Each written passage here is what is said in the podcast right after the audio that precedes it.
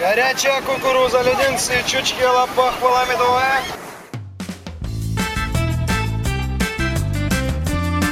Привет, дорогие радиослушатели! У микрофона Андрей Гевко, и это подкаст «Крымский разговор». Как всегда в этом подкасте мы рассматриваем главные новости Крыма последних дней – все самое важное в комментариях спикеров, которые знают толк в событиях на полуострове. Напоминаем, крымский разговор можно найти в любом удобном для вас агрегаторе, например, в Apple или Google Podcasts, а также в SoundCloud. Не поленитесь подписаться прямо сейчас. Свежие выпуски подкастов «Крым Реалии», да, их много, и все они отличные. Появляются также на главной странице нашего сайта. Следите и не пропускайте. А теперь к главным новостям недели. Путин хочет строить больше автомобильных дорог и трасс. Свое поручение он передал через российского вице-премьера Марата Хуснулина. Российского чиновника называют крымским куратором. На той неделе он посетил полуостров, чтобы проверить, как реализуется федеральная целевая программа. Ранее ее уже продлили до 2024 года, а сумма всех заложенных в нее средств возросла более чем до 1 триллиона рублей. На ремонт дорог тем временем Крым дополнительно получит еще 30 миллиардов. Новые дороги, как их оценивают жители полуострова? Насколько они безопасны? По данным э, Крымского министерства транспорта, в этом году планируют отремонтировать около 500 километров дорог. 30 июня Сергей Аксенов заявил, что э, в этом году Крым может перевыполнить годовой план по российскому проекту «Безопасные и качественные автомобильные дороги». Тут, наверное, стоит отметить, что этот проект – это еще один э, источник, из которого Крым получает деньги на ремонт и строительство дорог. Это не только Федеральная целевая программа, это также этот российский э, проект, это также какие-то деньги из крымского бюджета, поэтому несколько есть каналов. Отдельно остановимся на э, Симферополе. В Крымском Минтрансе заявляли о том, что Симферополь и Симферопольский район в числе приоритетных по ремонту и строительству дорог в Крыму. В частности, анонсировали, что в этом 2020 году в Симферополе отремонтируют 68 километров дорог, и это программа минимум. 28 июля в администрации администрации Симферополя сообщили о том, что город получит деньги на ремонт дорожного покрытия еще на 31 улице. А, в первую очередь, по данным администрации, ремонт начнется на тех улицах, которые прилегают к тем, где уже ведутся дорожные работы в рамках реализации российского проекта «Безопасные и качественные автомобильные дороги», о котором мы уже упоминали. К нами же присоединяется по телефону крымчанин э, Шевкет Семедляев, водитель э, из Крыма. Шевкет, добрый вечер. Добрый вечер. Вот в целом вы как водитель, как оцениваете э, качество дорог? К чему есть вопросы, а чем э, особенно довольны? Дороги, в принципе, делаются. Дороги делаются, дороги ремонтируются. Они потом живут, правда, недолго, но, в принципе, они ремонтируются. Ну, наверное, объездную доделали у нас тут вокруг Симферополя. Таврида вроде как делают, вроде как можно ездить, хотя и скучно, но делают. А чем недовольны? Недовольны тем, что делают те же самые дороги раз в два года. Вот конкретно я сейчас смотрю из окна своего, и у нас тут делают дорогу. Вот, ну, дорога проезжая в городе. Ее в семнадцатом году, если не ошибаюсь, ремонтировали, полностью перекатывали, и вот сейчас ее опять Теперь меняют бордюры на ней и опять перекатывают. То есть вот три года назад было, и вот сейчас опять. Как в Москве э, плитку перестилают в центре города раз, раз в полгода, так у нас вот самые центральные дороги, вот их и ремонтируют. То есть, ну, вот те дороги, которые так нормальные, вот их и ремонтируют.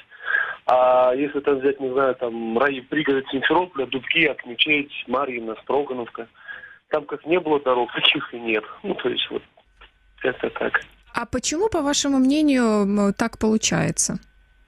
Распил.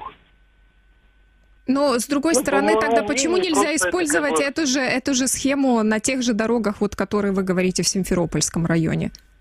А там сложно делать. Там нужно делать именно. А здесь они старый асфальт срезали фрезером, заново застелили и отчитали. 200 километров сделали, сделали. В очередной раз хочу передать привет улице Розе Люксембург который сейчас как-то по-другому называется, возле главпочтамта в Симферополе. Во время карантина ее никто не делал. Карантин закончился. И вот сейчас там вся улица перекрыта. Ну, то есть ее вот, ну, ее перекрывали там где-то год назад или полгода назад на полный капитальный ремонт. То сейчас мы перекрыли на ямочный ремонт. И вот два месяца люди все дома сидели, там никто не ремонтировал. Они все выехали, увидели, что там ямы, видать, начали какой-то кипиш поднимать, и начали эту дорогу ремонтировать. Теперь центр стоит опять. Ну и, да, и здесь, в принципе, так же. Дороги строятся, храмы сносятся. В Евпатории требуют демонтировать единственный в городе храм Православной Церкви Украины. Постановление об этом получил архиепископ Крымской епархии ПЦУ Климент. Согласно документу, храм должны снести в течение месяца. Климент тем временем уверенно заявляет, храм стоял и стоять будет. Православная Церковь Украины в Крыму. Почему российские власти требуют снести храм? И могут ли верующие на полуострове получить защиту от официального Киева? Начнем мы наш разговор а, непосредственно с Климентом, архиепископом Симферопольским и Крымским Православной Церкви Украины. В 2013 году э, возле э, дома, э, который принадлежал ОСББ «Кварц», на придомовой территории была построена деревянная православная церковь, э, потому что в этом доме э, жило большинство православной общины, тогда еще Украинской православной церкви, Киевского патриархата. Во время строительства, вы помните, в конце 2013 года эту церковь пытались подпалить. В январе 2014 года мы осветили этот храм, э, установили купол, и с этого момента начались богослужения. Э, до 2014 года у нас э, были договоренности с мэром города Евпатории Даниленко. Мы подали все необходимые документы на узаканивание данной церкви.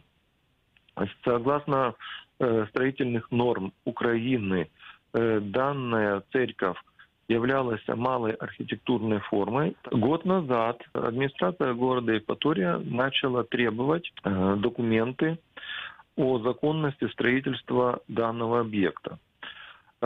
Потом, когда мы предоставили все необходимые объекты, нас начали требовать, чтобы мы данный объект зарегистрировали по законодательству Э, Российской Федерации.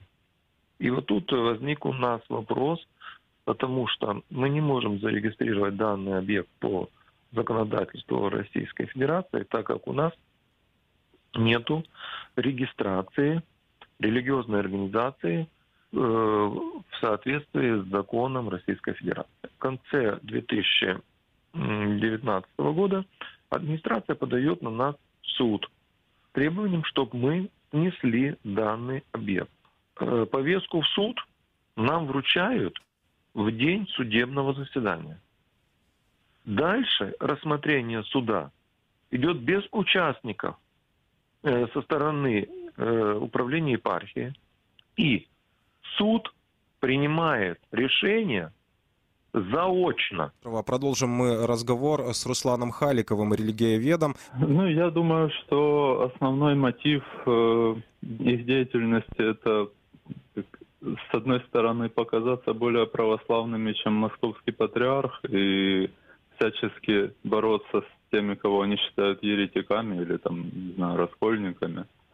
Вот. Ну а с другой стороны, это все-таки территория в центре города, и, наверное, э, на нее претендуют, в том числе, как это произошло в Симферополе, найдется какая-нибудь организация другая, которая на этой территории сможет что-нибудь построить. А проблема заключается в том, что Крым де-факто попал под сферу деятельности российского права и российской, российского подхода к религиозным организациям. А этот подход как раз вот в течение последних нескольких лет все более ужесточается. В России с одной стороны, вроде бы нет преследования именно по религиозному основанию, но с другой стороны, верующих преследуют по разным надуманным основаниям. Там экстремизм, раскольничество, или вот нашли, что нет, не хватает каких-то документов. Крым скорбит. 27 июля в поселке Строгановка под Симферополем похоронили трехлетнего Мусу Сулейманова. Новость о его пропаже появилась на выходных. На поиски мальчика съехались тысячи людей. Тело ребенка нашли спустя два дня после исчезновения. По официальной версии МВД России по аннексированному Крыму, мальчик утонул в выгребной яме. Отец мальчика – гражданский журналист Руслан Сулейманов. Уже больше года он находится в СИЗО Симферополя как фигурант второго симферопольского дела Хизбут Тахрир. Отца даже не выпустили попрощаться с сыном. Как живут семьи крымских политузников? На этой э, церемонии присутствовала, в частности, и крымская правозащитница Лутфия Зудиева. Она с нами на прямой телефонной связи. В Генозе э, участвовало сегодня порядка 5-6 тысяч человек по разным данным, но приблизительно все называют такие цифры. А, и это с учетом того, что сегодня рабочий день, многие не смогли приехать в силу того, что не смогли отпроситься с работы. Тем не менее, вот пришло такое количество людей попрощаться. Атмосфера была напряженная. В первую очередь связана она с тем, что все очень глубоко э, переживают гибель этого ребенка. Каждый воспринимает э, Мусу сейчас как собственного ребенка. И вот среди крымских татар говорят, что э, Муса стал нашим общим ребенком. И мне кажется, не только крымских татар, а многих жителей Крыма.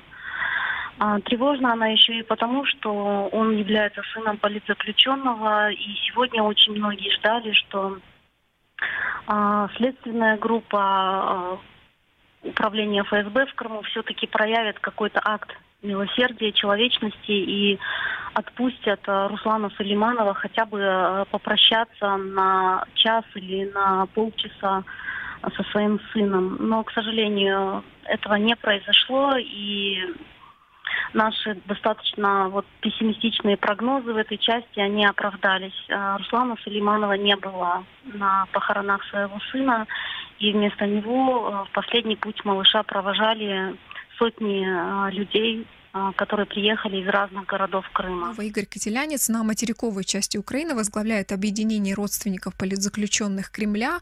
Он с нами на прямой связи. Игорь, добрый вечер. Добрый вечер. Как складывается судьба семей э, политузников? Вот э, что бы вы могли рассказать о том, с какими проблемами они сталкиваются? Наша проблема номер один – отсутствие а, в законодательном поле урегулирования статуса политзаключенный, военнопленный и заложник. Есть, э, существует законопроект э, о э, правовой и социальной помощи политзаключенным и военнопленным. Он был разработан в прошлом году совместно с нами, с Министерством ветеранов, презентован в ноябре, и до сих пор, он несколько месяцев лежал на рассмотрении в офисе президента, и до сих пор он не внесен в Верховную Раду. Нам неизвестно, по каким причинам он не внесен, почему турборежим не сработал относительно этого законопроекта. А, почему он важен? Этот законопроект э, юридически определяет ну, критерии, кто является политзаключенным, военнопленным, либо заложником в, наследок в результате э, э, агрессии, российской агрессии, и гарантирует, что эти люди будут иметь защиту правовую и социальную от э, государства. До этого момента, напомню, э, все вопросы, связанные с освобождением или с помощью э, политзаключенным, они э, ну, находились чисто в политической плоскости. То есть если тема распиарена, если люди об этом говорят, если общество этого требует, то власть просто видит по своим замерам, социологическим исследованиям и начинает что-то делать. Как только они что-то сделают, общество успокаивается на какое-то время, на год, на два, и они перестают что-либо делать.